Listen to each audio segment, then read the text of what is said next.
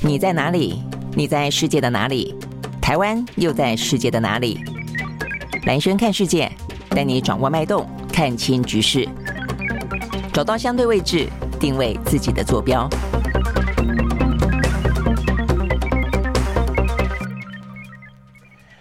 呃，大家好，欢迎收看今天的兰轩看世界啊。那今天的话呢，虽然是我们在过年前的最后一个礼拜上班啊，但是呢，这个世界也还是很不平静了啊。那事实上呢，在二零二三年，呃，重新拉开序幕之后啊，这个相关的一些，不管是地缘政治也好，还是呢，呃，这个通膨问题也好，呃，等等啊，事实上呢，都并没有啊，这个比较好一些。除了疫情啊，这个疫情的话呢，大概来说的话呢，应该就是在今年啊，可以让这个全球呃恢复到比较正常的运转，那包括中国大陆，中国大陆的话呢，在过去的这个礼拜啊，尤其在礼拜五的时候，他们的卫健委啊，那等于是比较罕见的，终于公布了从疫情等于是他们放宽了啊，整个的风控从十二月初开始呢，到这个一月份啊，到底死了多少人？呃，那目前看起来这个数字是五万九千九百多人啊，接近六万人左右。那当然啊，这样子的一个状况的话呢，呃，因为看起来大部分的一些大城市。哦，都已经呢，呃，染疫，我们就说啊，可能到了呃七成、八成、九成这么的多哦。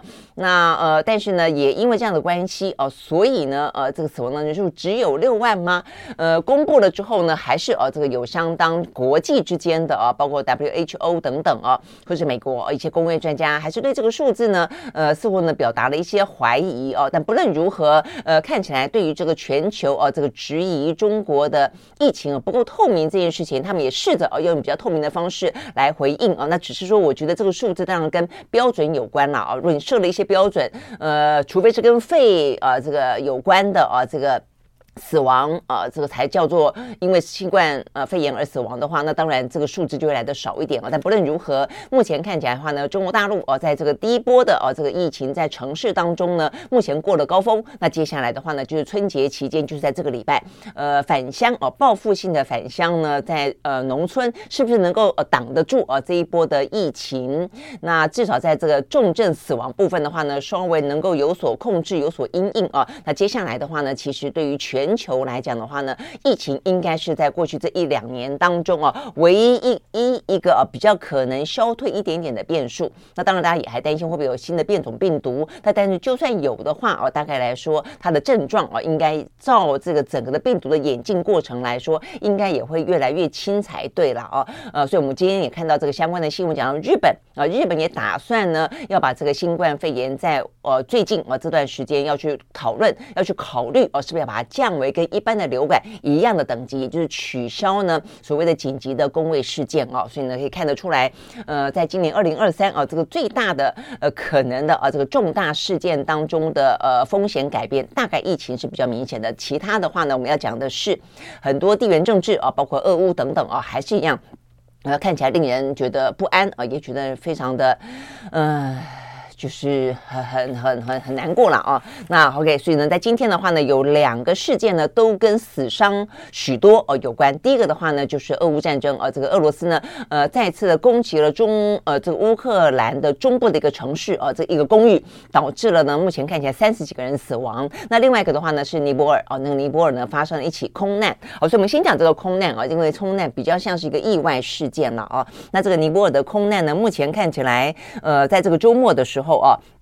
呃，这一家呢是载有呢七十二。呃，个人的客机啊，那从这个加德满都要飞往他们的第二大城市叫做博卡拉，起飞了十八分钟之后呢，就在准备要抵达目的地的呃接近大概一点五公里左右哦，突然之间呢坠毁啊，坠毁在一个呢叫做塞提河的峡谷当中哦。那这个在坠毁之前，它掠过一个呢人口稠密处，所以很多人都都目睹了这一场呢飞机失事啊。那目前看起来的话，已经造成了六十八个人死亡。呃，但是现在目前看，就等于是七十二个人当中的六十呃六十八个人死亡，所以只有四个人呢没有寻获。但是的话呢，这个尼泊尔的政府已经放弃搜寻了，因为目前看起来显然的啊是面目全非的。他们认为呢，要生还的几率非常的低了啊。那我们刚刚讲到，他越过了这个人口稠密处，呃，看得到目睹这一场。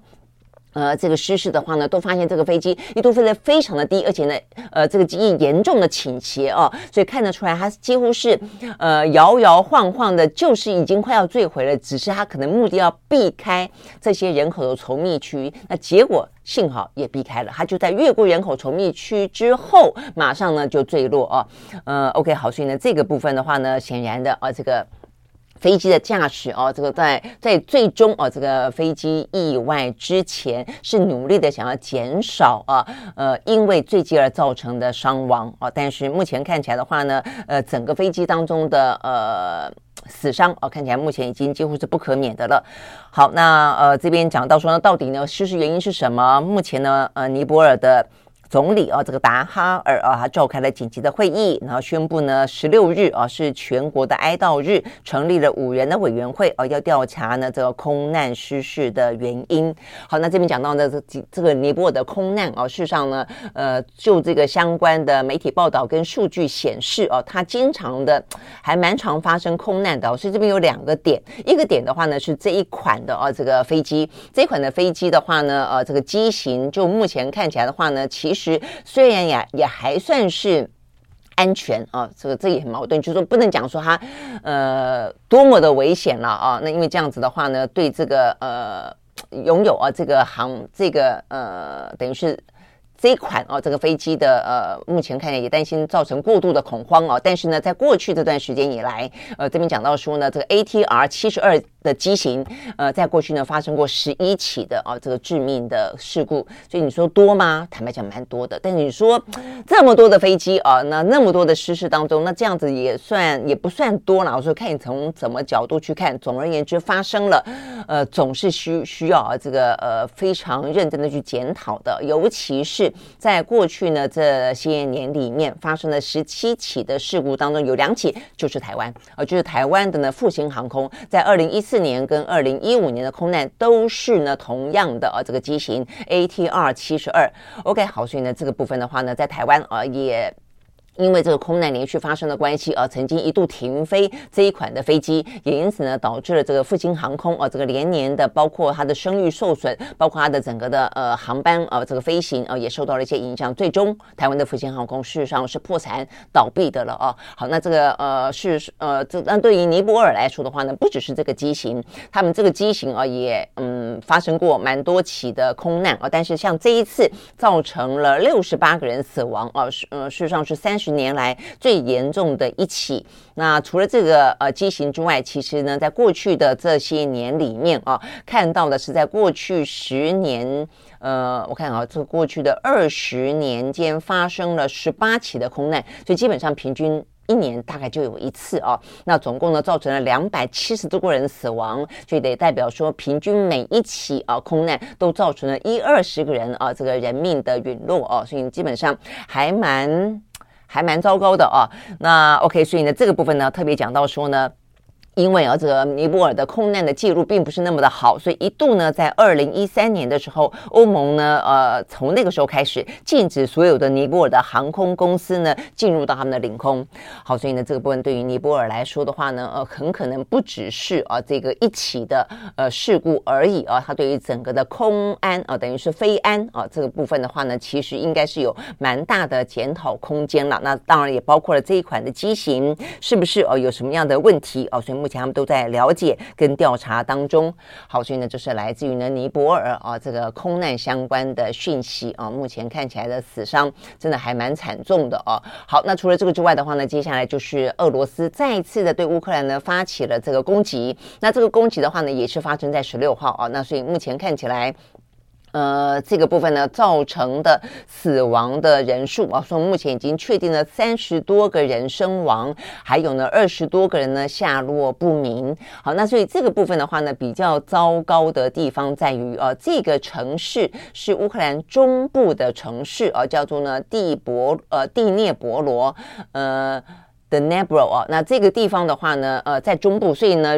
一般啊，这个过去呃过去的一年间了啊，比较常发生战斗的啊，发生一些呃攻击事件的，都是在乌东嘛哦，不管是顿内茨克，不管是卢甘斯克，但是的话，现在其实时不时的啊，包括呢呃这个中西部的城市，包括中部的城市呢，都曾经遭到过俄罗斯呃的这个猛烈的攻击啊。那这个攻击的话呢，现在这个呃 Dnipro 它是呃。乌克兰第三大的城市哦，所以相算是相当大的城市。但到目前为止的话呢，呃，其实，在俄罗斯方面的宣称啊，他们国防部的宣称，呃，都说哦，他们只是攻击一些军事设施跟呃重要的基础设施哦，所以看起来像是没有刻意要去攻击民宅，但是呢，是误中民宅吗？哦，所以他的呃状况是这样子吗？哦，他们并没有去进一步的解释哦，但很显然的是这样子哦，因为呢，其实。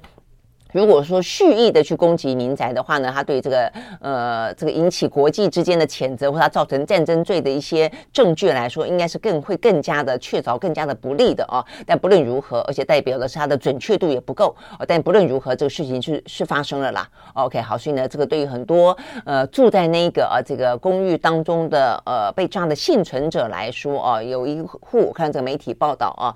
他就说，他们那天也不过就是出门去上个教堂而已。那因为妈妈呢身体不便，就留在儿子公寓里面，就没想到一回来之后呢，整个家就没了。呃，到目前为止也找不到妈妈，而且他们好不容易呢是特别要避开乌东的战况，所以特别移居到了中部的这个城市，呃，就没想到呢，呃，这个飞弹还是跟了过来。OK，好，所以呢，这个目前看起来，当然就还是一样，都是。呃，惨剧了啊！这个认为的安身呃比较安全的地方，事实上呢，战争当中没有哪个地方是百分之百的安全的。好，所以呢，这个部分的话呢，是来自于呢这个乌克兰啊，这个最新的遭到俄罗斯攻击的呃个目前的状况。那呃，这个泽伦斯基当然啊，这个非常呃这个嗯严重的批评了啊，这个批评了。呃，这个呃，俄罗斯发动这起战争，他甚至批评了俄罗斯的人民啊，纵容了呃他们的政府呢啊，不断的啊这个呃发动这些战争啊，他认为这些战争的发生，呃，事实上如果说他们继续的冷漠，继续的不表示一句话的话，他们说你们却呃这呃泽伦斯基说你们怯懦的沉默着，你们企图等待正在发生的事情能够自己告一段落，但是不可能的，而且事实上。呃，这样的一个状况，有一天同样的恐怖会早上会敲你们家的门啊，所以意思就是说呢，呃，如果这个大家纵容的话啊，事实上呢，呃，这个战争绝对不会结束的，而且呢，冤冤相报何时了？OK，好，所以呢，这个部分等于是呃，泽伦斯基司机在对俄罗斯的人民喊话哦，这个部分有点像是当初呃这个。德国啊，这个对纳粹的大屠杀一样啊，那个时候呢，其实就有一个非常著名的话，就是说，呃，当他走上门的时候，我第一时间保持了沉默啊，但是接下来我持续保持沉默。有一天，呃，就是当我发生的事情的时候，别人依旧的保持沉默。我想这些事情，呃，都是啊，这个就是。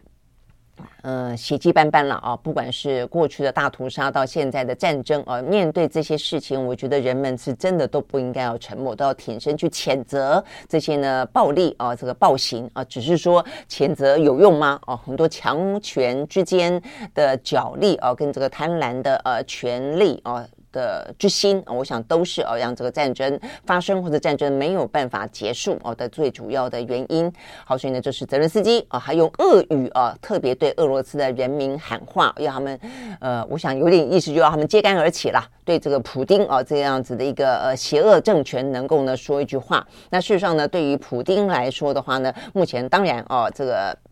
还是没在怕。我们看到这个普丁目前看起来的话呢，他呃，在这个等于是新的一年呃的到来，他还在呃这个对呃这个乌东哦发生这些战争呃就是宣称哦他们的胜利哦他们呃这个。目前看得到的普丁的说法说，哦，他说，呃，这个俄军啊，这个进展呢是相当乐观的啊。他特别提到说呢，乌克兰呢有很多的城市啊，这个昨天遭到了俄罗斯的呃空袭啊，那就包括我们刚才讲的，说这个特殊的军事行动当中，呃，事实上呢是对他们的军方跟一些呃这个基础设施呢来发动飞弹空袭，然后的话呢，空袭的目标都已经达成了。呃，等等等了哦，那但是普丁并没有啊，这个告诉大家说他伤及了一般的平民百姓啊。OK，那他我想还是有点像是对俄罗斯啊在进行持续的大内宣吧啊，就说呢，呃，我们的呃这些对于乌克兰的呃局势发展的一切都是正向的，呃，然后呢，目前的状况啊非常的乐观。啊，所以呢，我们的俄罗斯的经济呃也展现出了非凡的韧性啊！就在这个西方国家不断的对俄罗斯进行制裁的同时，他说呢，我们经济状况呢不只是比我们对手预期的更好，也比他们自己啊俄罗斯自己的政府预估的还要好的很多。他特别讲到说呢，失业率啊正处在呃历史的低点。那呃，让欧洲国家深受其苦的通货膨胀，在俄罗斯呢也是低于预期的，而且呢，更重要的是还出现了下降的趋势啊，所以目前看起来呢，这个相关的。俄罗斯政府所公布的啊，这个经济成长率来说，在经历过一整年的啊这个呃战争跟啊这个西方国家的制裁，他们在二零二三年啊说预估 GDP 只会萎缩百分之零点八，呃，真的是比起来是很很很少了啊。这个尤其比起乌克兰来说，几乎腰斩来说，好，所以呢，确实啊，这个俄罗斯目前呢展现出来的经济韧性啊，是让大家有点惊讶的。我想这也是让大家觉得担。优的哦，那就代表就是说，它还有呃这个呃能量啊，去继续的拖长啊这一场战争。那背后的话呢，当然还包括了中国啦、印度啦等等购买它的能源啊等等。嗯，所以呢，这真的是有点伤脑筋了啊。OK，好，所以呢，这是。普丁啊，这在对他的呃人民啊，在这个新的一年二零二三年啊正在展开的时候啊，继续的呢在跟他们做信心喊话吧。OK，好，所以这是一个。那事实上不只是哦，这个对于他的人民信心喊话。目前看起来的话呢，白俄罗斯还打算跟俄罗斯进行联合军演，时间点呢就落在呢昨天的十六号到二月一号期间，呃，他们要进行呢联合的空军演习。好，那呃这个代表到目前为止啊，虽然呢俄罗斯是有一些盟邦哦，对这个战争的继续下去，以及可能导致哦这个西方的报复，都有一点啊这个态度哦，可能出现一点点松动。但是白俄罗斯到目前为止还是继续的力挺下去啊。那目前看起来呢，白俄罗斯的说法是说，他们特别强调了哦。因为外界担心会不会呢再次的跟呃俄乌战争爆发的时候一样，他们取道于白俄罗斯对乌克兰进行攻击，呃以演转战啊。但是呢这一次呢白俄罗斯说他们的演习是具有防御性质，是避免别人攻击，并没有发动战争。好，所以呢，这是白俄罗斯的说法。但不论如何呢，看起来呢，呃，双方都持续的在备战当中哦。所以我们看到的这个西方世界也陆陆续续的呢，持续军援乌克兰。在最新的消息里面是昨天。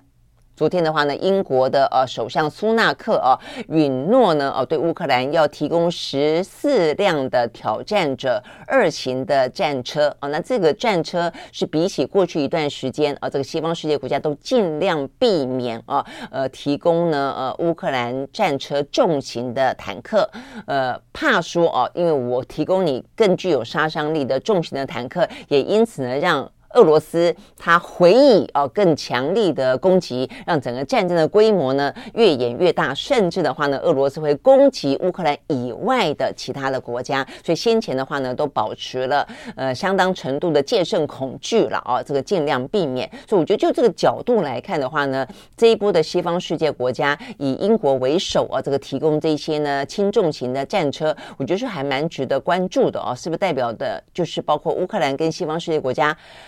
也不想让让这个战争呢再持续太久太久了啊，所以呢，有一咬牙就决定提供更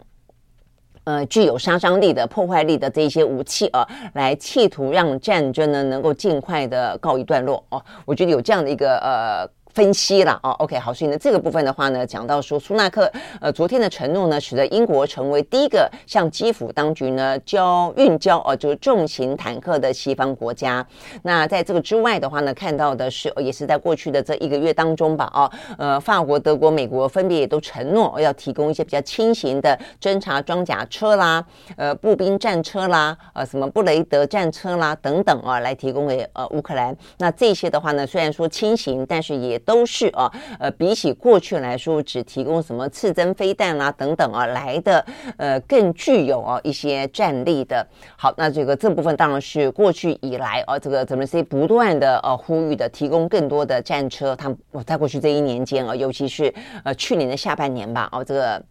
泽伦斯基不断的呼吁啊，那只是一直到最近啊，等于是二零二二年底到二零二三年初，西方呢才给予了比较明确的回应啊，就同意交付轻的重的啊。OK，好，那所以呢，显然的，呃，可能过去啊担心过度卷入战争或者激怒俄罗斯啊，担心呢这个战况更加的扩大规模，更加的呃升高，这个事情现在可能已经成为次要的考量了。希望呢。尽快的终结这场战争，似乎呢成为西方国家跟乌克兰目前啊这个二零二三年初最新的呃这个战略了啊。那如果这样子的话呢，我觉得，嗯，对于俄呃普丁来说也是嘛啊，所以呢，我觉得呃俄乌战争啊这个部分其实，嗯、最近我还蛮值得观察的哦、就是说它不但没有在二零二三年呃这个趋缓啊，甚至会不会用一个更。更嗯决定性的啊这样的一个对战的方式，试图让啊这个双方愿意坐上谈判桌。OK，好，所以呢，这是有关于俄乌战争目前的最新的消息。好，那看完呢这两个啊，这个比较是在嗯二零二三年，在今天我们看得到的这些跟死伤有关的消息之外，哦、那这个俄乌战争其实给了啊这个全球在二零二三年很大的教训。所以呢，包括了像是美日啊，美日之间的话呢，呃，这个。嗯，拜登哦，跟这个岸田文雄两个人见面了哦。见面之后哦，其实两个人谈的最主要的，发布了一些联合的声明。我想这个声明呢，非常呃，让大家觉得嗯，这这几天啊，都是国际新闻的焦点。就是很显然的，他们确实高度的关注啊。那尤其是岸田文雄，甚至讲到说呢，今日亚洲啊，今日东亚，今日乌克兰，明日东亚，所以很担心啊，这个乌克兰战争就在二零二三年啊，呃，或者在未来的这几年间，会在几个地方发生。那东亚嘛，指的是哪几个地方呢？第一个台海啊，第二个朝鲜半岛。那我想这个部分的话呢，当然包括了就是。岸田文雄所指的啊，要跟美方呢共同来，嗯，携手的，要去防御的，要去可能对对对抗的，包括了中国，包括了朝鲜，包括了俄罗斯。好，所以呢，这几个呢都是在东亚部分的话呢，具有啊这个战争威胁性的一些国家。这是呢在美日当中这次谈到的有关于联合声明当中最主要的一个内容。好，那所以呢这个部分的话呢，就是嗯双方。那所以呃我们过去这几天啊，包括。礼拜五的时候，我们也请了专家哦来分析，就是现在看起来啊，美国要去武装台湾、武装日本啊，那日本的话呢，也提高了呃国防预算，然后的话呢，要增加更多的一些机动的部队，呃，机动的啊这个呃飞弹的基地、飞弹的装置，以及呢可以打到中国大陆的一些呃这个飞弹啊这样的一个射程，目前呢其实都是在备战当中啊。那我想对台湾来说，最要特别注意的是啊，不管是美国所进行的兵推，或者目前呢美日要携手合作，在美国不管他介不介入，会不会真的啊这个军援东亚，日本呢将会成为啊这个周边有事当中第一个可能会是要呃。被迫啊，这个出兵的这个国家，但是呃，战场可能也不会呃，不见得会在日本的本土啊。他们比较担心是琉球这个一些呢呃，南西诸岛会受到一些牵连吧。但最主要的战场的话呢，都还是呃，这个在台海，在台湾。好，所以呢，我想这个部分的话呢，是有关于呢美日啊，这个美日的联合声明啊，这个在昨天。呃，比较受到关注的啊，那尤其是岸田他所形容的，哈，担心呢东亚成为下一个乌克兰。好，那所以呢，这个部分对于台湾来说的话呢，怎么样子去备战，以及怎么样子去避战，可能是最重要的啊。那对于美国来说，呃，对日本来说的话呢，他们目前看起来很多的做法都是备战啊，包括呢把台湾呃好好的武装起来啊。但是对于台湾来说，如果要避免台湾成为一个呃战场。因为对美国来说，反正战场不会在他的国家嘛，啊，那不会在他的本土嘛，啊，那但是对台湾来说的话呢，可能不只是备战，重点还要在避战了哦。那所以呢，在今天台湾的媒体报道当中，那有关于台湾呃是不是会成为一个地雷岛这个事情的话呢，受到了呃蛮多的讨论啊。那这个部分最主要的是呃。可能不只是过去这段时间大家呃这个学者专家的讨论而已哦，这边还讲到说金门呃金门这个部分的话呢呃因为过去啊这个在现在很多的年轻人可能都还没有听过这个，可能听过吧？哦，至少没有经历过八二三炮战吧？哦，这个大概在半个多世纪以前，呃，一一九五几年的时候啊，这个呃，等于是那个时候，呃，大陆才呃。这个落入共产党的手中没多久啊，那这个呃国民党国民军呃国民政府啊，这个撤退来台湾之后，其实呢，本来他们一轮猛攻，打算要拿下金门、马祖跟台湾的那个时候的话呢，金马啊发生了。单打双不打等等啊，蛮激烈的炮战的啊，在那个炮战当中，虽然啊这个听起来日子已经远洋了，很多人对于这个当单打双不打啊，这个八二三炮战等等等啊，都已经不复记忆了啊，但是地雷还在啊，所以呢，那个时候呢，到现在为止啊，这个遭到地雷炸伤的啦，啊，这个炸残的啦，呃，最近这段时间啊，针对美国要卖给台湾的这个布雷车，呃，反应还蛮。强烈的啊，所以呢，这边呃媒体的报道当中包括了啊，这个就是像是呃一些金门马祖的立委啊，还有呢，因为。地雷失去一条腿的金门的民众啊，这个什么李习胜啊，这最近呢不断的跨海来台湾现身说法啊，对于这一起的啊这个呃军售案啊，等于就是美国要卖给我们布雷车这个事情呢，表达了非常强烈的抗议啊。那包括我们看到的这个中研院的研究员朱云汉老师啊，他也特别写文章啊，这个提醒说呢，这个布雷车，因为这个目前大家讨论是这样子啊，说这个布雷车呢，呃，因为它是一个呃。叫做呃，它是针对啊这个车辆不针对人员的那么一个布雷车啊，意思就是说它是在渥太华公约规范的啊这个人员杀伤性的地雷之外的啊，意思就是说它不会啊这个伤害人员啊，它最主要的话呢是呃战车，意思就是说要一百五十公斤以上的啊这个战车车子啊这个压过去之后它才会引爆。而且呢，呃，如果没有引爆的话，它也有自毁的系统跟装置啊，你可以自己设定，设定在十五分钟之后啊，设定在两个小时之后，设定在五天之后啊，自自行引爆。那所以意思就是说呢，不会具有那么呃毁灭式的啊这个伤害人员。好，但是的话呢，这个部分是不是真的这样子而已啊？那我想这部分有很多的讨论。第一个就是呃，如果你战车不压过，就是你人走过没有关系，但是如果说随便讲了啊，以后海滩车呢，呃，其他的一些公务车呢，呃，很可能在在战争过后，它一样的啊，有同样的重量，因此而引爆呢，啊，或者说呢，呃，这边我看到专家有描述说，如果你是一个呃重力加速度哦，比方人跳下来带着装备哦，这个呃碰到它超过了一百五十公斤的话，是不是也一样的会呃这个爆炸呢？哦，那这个当中也还包括了说，呃，这些呃所谓的。战防雷哦，他们有些是压力引爆，但有些是磁性引爆。压力引爆就是你是一百五十公斤以上的压力，因此它会引爆。那只要不要是一百五十公斤的话就不会哦。但是如果是磁性地雷的话，就只要是金属靠近就会引爆。那所以这个部分的话呢，事实上，呃，它真的可以只炸车不炸人吗？啊，所以等等啊，这部分都是引起了非常多的讨论。那再一个的话的自毁装置啊，那这个自毁装置不会故障吗？啊，他真的可以说自毁就自毁吗？那呃，如果说你为了战争要夺胜，你会不会呃不愿意去设定在当下的时候你没有去设定自毁的装置呢？你可能觉得呃，他可能在十十分钟之后、两个小时之后、十天之后。两个月之后都还一样的在战争状态当中，你都一样希望能够杀敌呢？我想这部分都会是很多在战争的期间，你没有办法那么百分之百的保证他不会去伤及无辜，不会去祸延子孙的哦。我想这是大家讨论当中不希望台湾成为呢地雷岛的一个很主要的讨论，而且更何况是说，当你啊这个要阻敌于滩岸的时候，代表的就是我们其他的制空制海阻击于境。阻绝于境外啊，这样的一个呃战争，显然的呃已经失败了，所以才会到最后必须要去。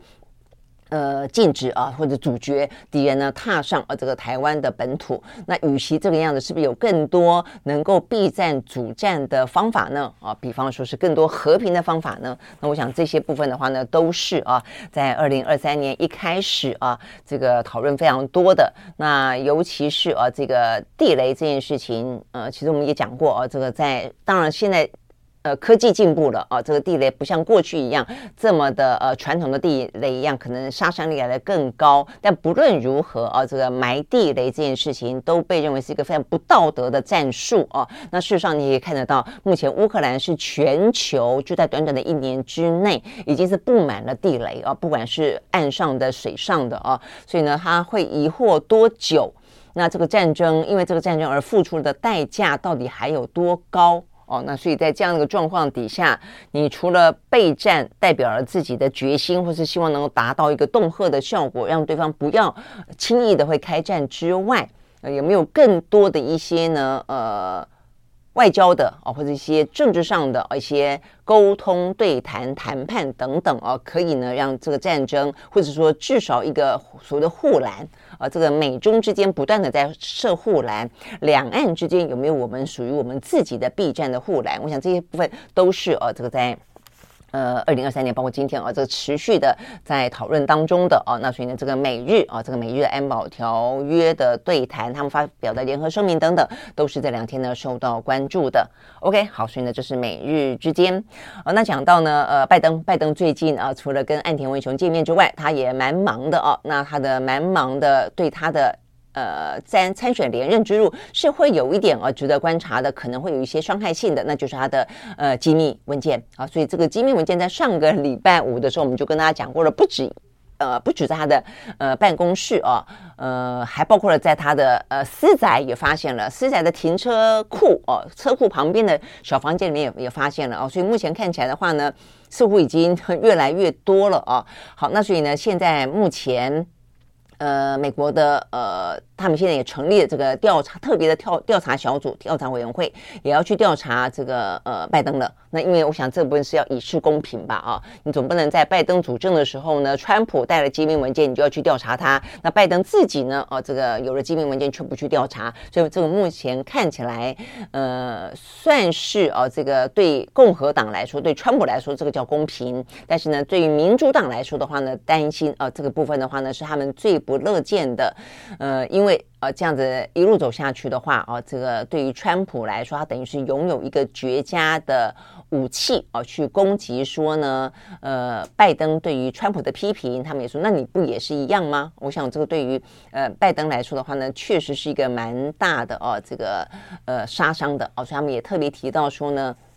这件事情啊，在当这个机密文件被发现的时候，呃，拜登啊，显然他的团队啊，有点过度轻忽了啊，那以至于虽然他的律师有去跟啊这个呃政府方面啊这个相关单位做通报，但是呢，并没有做太多的啊对于公众对人民啊这个做解释。那即便后来啊不断的查到之后，拜登说他真的不知道啊，可能他的幕僚或什么之类的啊，但是已经。呃，在很多的啊这个呃美国的人民的心中，哦、放种下了很多的疑问的种子啊。那当然更给啊这个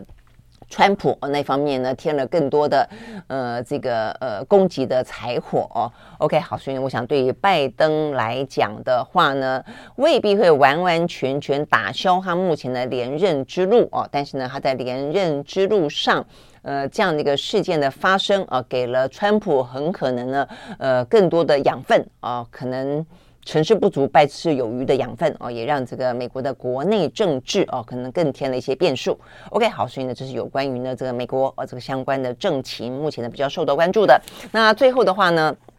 呃，来很快的看一下啊，这个国际的财经讯息啊，国际的财经讯息里面啊，比较好的消息，在上个礼拜五的时候啊，呃，这个美国啊，他们呢看得到的啊，他们的一些通膨数字啊，看起来呢是有稍微的下降了一些嘛啊，呃，从七点多降到了六点多。那另外的话呢，密歇根大学的消费者信心指数啊，显示出来呢，一年期的通膨的预估，等于是今年的通膨预估啊，他们认为可能会降到百分之四。啊，所以呢是连续四个月的下降，现在呢是百分之六点多，如果降到百分之四啊，这个距离百分之二哦，其实呢也不算太远了，至少得到相当程度的控制。好，那所以呢，包括他们的消费者的信心指数也从五十九点七呃增加到了五十六点呃五十四点呃六十四点六，呃创下九个月来的新高啊，等于是通膨的预估是连续三个月下降。那对于呢消费者的信心指数是连续九个月升高哦，所以呢整个来看的话呢，今年美国的经济可能是软着陆，可能可以避开硬着陆啊，很明显的经济衰退这件事情似乎呢有更多的。呃，经济的数字啊，可以做依循的。那如果再加上中国的疫情，呃，也慢慢的啊，可以呢得到掌控。而过去的话，其实就经济的层面来说，呃，算是啊这个比较好的消息啊。也因此的话呢，在上个礼拜五，呃，美国啊这个欧美股市呢多半都是上扬的。那再来的话呢，油价啊也是上涨的，在西德州原油部分涨了百分之一点九，收在每一桶七十九点八六块钱美金。伦敦布兰特原油上涨。百分之一点五，收在每一桶八十五点二八块钱美金啊，所以呢，他们对于这个中国大陆疫情如果过了之后，他们会放宽更多的防疫，因此带动更多的对于原油的需求。那再来的话呢，美国的通膨看起来呢得到控制，所以搞不好，搞不好，呃，本来是预估一整年都还得要去。不断的升息，或者是升级之后维持一个很长的呃这个区间，但是或许哦，大家乐观的期待啦啊、哦，呃，如果继续的啊、这个通膨呢得到控制往下走的话，会不会啊、在这个今年的下半年就可以呢这个利率呢反转走低？OK，好，我想这一部分的话呢都是啊、在在。今天我们看得到的这个数字啊，比较好的啊，这个乐观的部分啊，但是美国的话呢，呃，这个他们的财政部长耶伦啊，这个礼拜五的时候通知国会，他们在这个礼拜四啊，他们的呃债务其实压力也非常大啊，呃，可能会达到法定上限。所以必须要去采取一些非常措施来防止啊，这个呃美国这个灾难性的债务违约的发生。OK，我想这个部分的话呢是比较值得注意的啦。哦，好，那这些部分是比较重要的哦。这个就整个来来看，那在在但在上上个礼拜五的时候，我看到几个美国的呃大的银行啊，他们公布的这个财报。呃，有些表现看来还不错，但是对于整年的呃，今年二零二三年的经济预估都。还是觉得哦，要多做准备啦哦，所以包括了我们看到的像摩根大通，包括呢美国银行哦，他们的这个财报呢，呃，都受惠于美国的升息哦，跟这个交易部门表现强劲啊，所以呢，营收跟获利都优于预期。但是呢，对一整年的话呢，可能都还是会温和的衰退这件事情，他们准备了相当多的呃损损失的准备金啊，所以包括了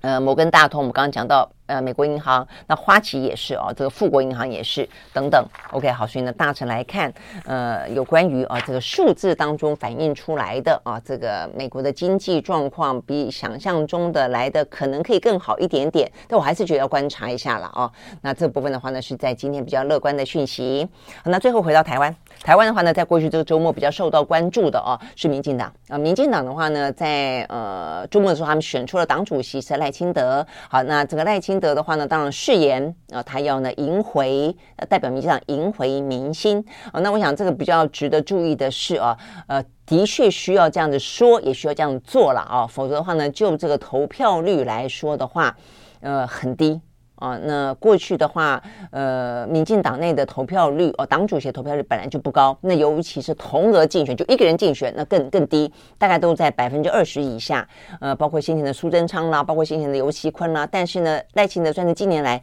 最低，只有百分之十七点多哦。那过去的话还有什么十八、十九的哦，所以意思就是说呢，民进党。的支持者显然的对于民进党最近的表现蛮失望的啊，所以呢也不愿意出来投票了。我想这个对于赖清德来说是相当严重的呃警讯。那事实上呢，当然不是赖清德一个人呃什么魅力够不够的问题啊，呃事实上民进党内啊的几乎几乎是认定他。嗯，是二零二四年的总统候选人这件事情几乎已经没有疑义了啊。但是，呃，整个的呃这个行政团队啊，这个就是蔡英文跟呃苏贞昌这样的一个体系啊，他们的表现，我觉得应该也是让民进党持续的啊感到呃。党员啊感到失望的原因啊，因为这个周末除了赖清德呃当选了啊，这个没有悬念的当选了民进党主席之外，有关于呢呃苏仁昌到底走不走啊这件事情的话呢，呃又引起了相当多的讨论啊，因为他做了一个很很奇怪的比拟啊。他说呢，呃，因为。哇，是王世坚吧？哦，还是有谁啊？说他像一个呃袁世凯一样啊，乱花钱啊，这个就是印，就是做那个袁大头哦，乱花钱。然后呢，呃，这个花钱撒币呢，谋光谋官位，保官位，意思就是他就是想要拿这个来讨好民心啊，这个不愿意下台。结果呢，苏贞昌就回说：“我哪是袁大头？我哪是袁绍？我是袁崇焕。”啊，所以袁崇焕的意思就是说呢，他是明末的啊，这个名将啊，所以他的意思就是说呢，他不是讲他自己是袁崇焕啊，他说呢，如果呢袁崇焕死了啊，这个清兵不就进来了吗？啊，所以意思意思有点是他在替蔡英文阻挡清兵入关了啊，这个清呃清兵入关，OK，那问题在于说，呃，谁是清兵啊？呃，所以呢，其实蔡英文呃持续的用。嗯，苏贞昌，大家都知道他为的是挡一些派系，呃，甚至有人说，像是吴子嘉就说，那你在挡赖清德吗？啊，所以总而言之啦，这个孙昌的比拟实在是蛮糟糕的啊。那如果他是袁崇焕，那谁是崇祯呢？那难不成呃蔡英文是崇祯皇帝吗？哦，所以呃他这个嗯表态哦，我想引发了更多的纷扰哦。我觉得这个苏贞昌实在是很。很无聊哦，坦白讲，我觉得，呃，这段时间他为了保住他的官位，他讲的话都非常非常的不得当。那就就一个行政院长来说，你从以前到现在，你都会知道说呢，呃，政治的权位啊，这件事情，他的台面下的争斗啊，这不用说，一定都会有的哦。但是你大辣辣的呃对外说，哦，你看陈其迈他都挺我，给我那么多的温暖，呃，他就是。意思就是隐含着说，其他的哦，这个现实首长怎么都没有挺我呢？那在前一天还甚至讲到说，呃，这个陈其迈的温暖，比起一些会握着我的手、抠抠我的手指头，呃，这种没没没没用了。他的意思就是说，你只会暗地里面呃握我手的时候，表达好像对我的支持，你公开都不讲哦。所以呢，他的意思说，呃，有点暗，像是暗地里批评啊、这些民进党的人啊、对他声援不够。我我真的觉得啊，这个民进党，如果你败选有任何的意义的话，需要你去反省，要去你去检讨的话，你应该要深自反反省。你怎会为了恋战这个权位啊，到了说你公开去点名这些人，哪些人挺你，哪些人不挺你，谁应该更挺你一点，不该只有抠抠手指头而已，这实在是很。很很不称，很不称职，很糟糕哦！就是你，你把你现在当一个行行政院长，你唯一的目的只用在保权位，而且你为了要保权位，你大辣辣的、毫不遮掩的、不知羞耻的去讲这些话。嗯、我我觉得对于苏贞昌来说哦，呃，你你只能讲说，蔡英文可能真的是很需要你去当挡箭牌吧？哦，那反正你已经死猪不怕开水烫了哦，否则的话呢，就一个行政院长来说，你要。说服大家说你可以继续留在这个位置上面，不是用你做了多少事，而是用呢你去数落别人为什么都不挺你啊？嗯，这个实在是非常的糟糕。OK，好，但是呢，这个话题显然的哦，这个在。民进党内啊，这个在呃媒体当中持续性的发酵啊，所以一边你就听到赖清德说他要团结全党呢，要赢回信任啊，但是另一方面的话呢，你却不断的看到呢，呃，这个苏贞昌的一些谈话啊，呃，想到说全呃袁崇焕呃如果不死的话呢，清兵怎么会入关？不断的呢这个自我相互抵消哦，这个目前民进党内啊的一些呃比较正向的声音吧，所以看起来民进党内哦可能还要再乱一段时间。那至于呢，这个苏贞昌会不会下台？什么时候下台？我觉得这个话题坦白讲是真的有点无聊了。他下台时间越慢，我觉得对于民进党的伤害越多，就是这个样子了。OK，我们先到了，明天同一时间再会，拜拜。